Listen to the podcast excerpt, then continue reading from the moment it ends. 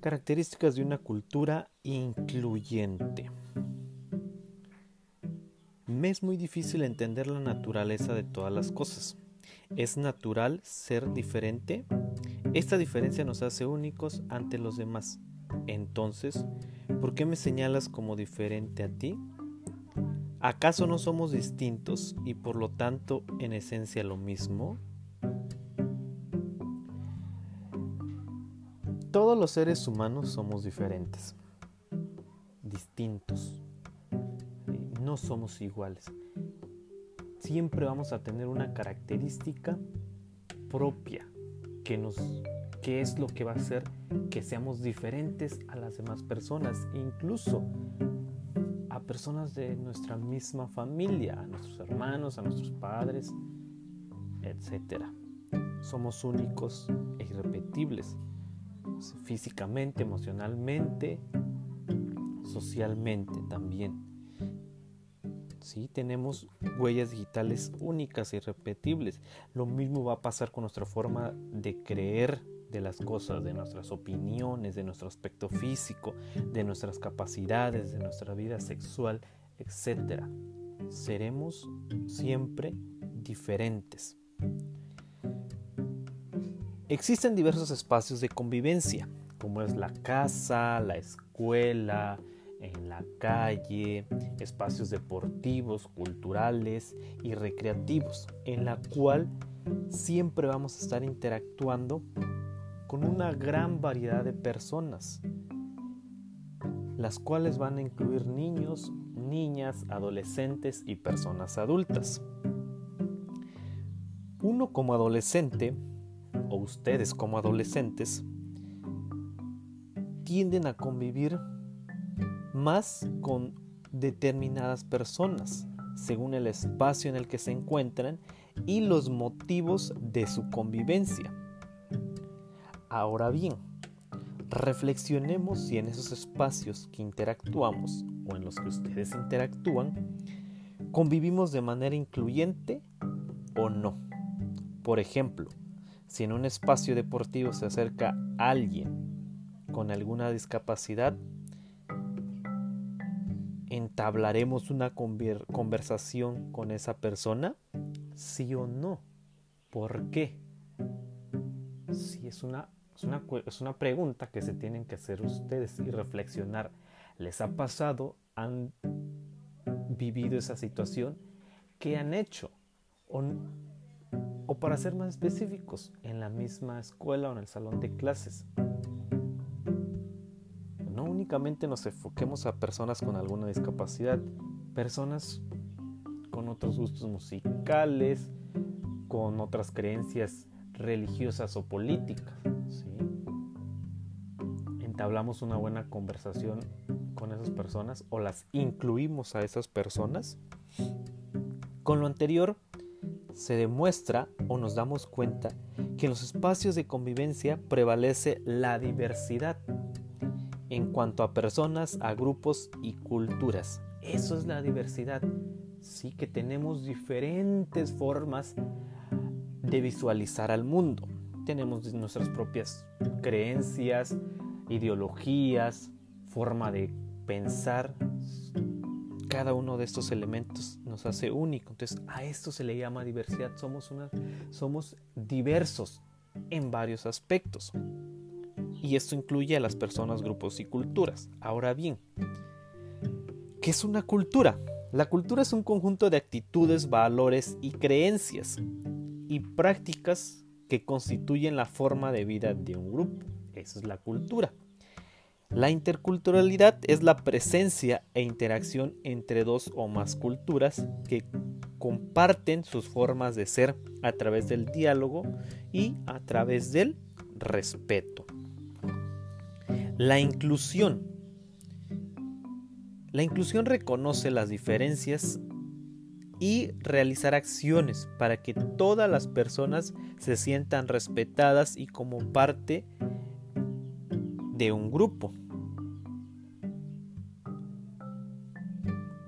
Esa, son las, esa es la inclusión. Entonces, son elementos importantes que debemos de tomar en cuenta para poder llevar a cabo cada uno de esos elementos. Estos tres términos tienen una relación estrecha. La cultura abarca los distintos rasgos y manifestaciones sociales de los grupos. Por ejemplo, las, las tradiciones, las costumbres, nuestros, los idiomas, etc. La inclusión implica reconocer las diferencias y actuar para que todas las personas formen parte de una comunidad. La interculturalidad alude a la presencia de dos o más culturas que interactúan en un mismo espacio. Entonces, estos tres términos se encuentran realmente eh, entrelazados o unidos, o los tres hacen uno solo y forman lo que es la cultura incluyente e interculturalidad.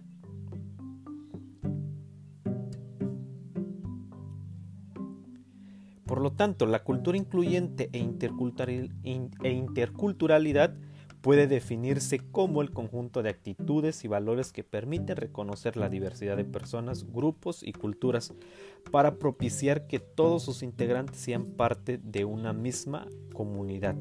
Por lo tanto, la cultura incluyente es necesaria precisamente porque en las sociedades y en términos más cercanos en los espacios de convivencia, son frecuentes las interacciones con personas y grupos diversos, ya sea por su condición social, origen étnico, nacionalidad, orientación sexual, etc. Actualmente, debido al, al dinamismo social, económico, cultural y social, hay muchas posibilidades de relacionarnos con personas de diversos contextos culturales. Por lo tanto, la inclusión y la interculturalidad son muy necesarios.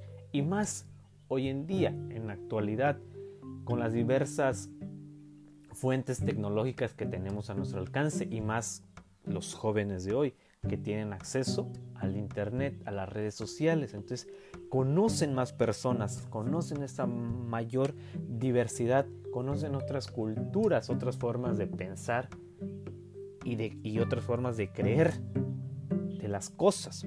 Entonces, a todo esto se le llama una diversidad y por lo tanto debemos de incluir esos tres términos, que es cultura, interculturalidad e inclusión. Y todo esto lo tenemos, o esos tres términos van en conjunto, van de la mano, con un solo objetivo. ¿Para qué? Para poder fomentar el respeto hacia las demás personas y no caer en ciertos prejuicios o estereotipar a las personas y llegar al hecho de hacer una discriminación. Por lo tanto, es muy importante que nosotros llevemos a cabo lo que es la cultura de la inclusión, principalmente para respetar la dignidad del ser humano por las características individuales y así reconocer y valorar las diferencias que cada uno de esos tiene. ¿Cuáles son esas diferencias? Pues físicas, culturales, religiosas, de preferencias, creencias, ideas y de gustos. Por lo tanto es importante que cada uno de ustedes lleve a cabo lo que es la cultura de la inclusión. ¿Por qué? Porque todos somos diferentes, todos somos únicos y por lo tanto debemos un respeto. Si nosotros exigimos un respeto hacia nuestra persona, es porque también respetamos a las demás personas. La cultura incluyente es importante y fundamental para la convivencia armónica entre las personas. Esta cultura se debe construir desde dónde? Desde la casa, con nuestra familia. Empezar desde ahí, desde respetar a nuestro hermano menor o al hermano mayor, a nuestros padres, primos, abuelos, etc.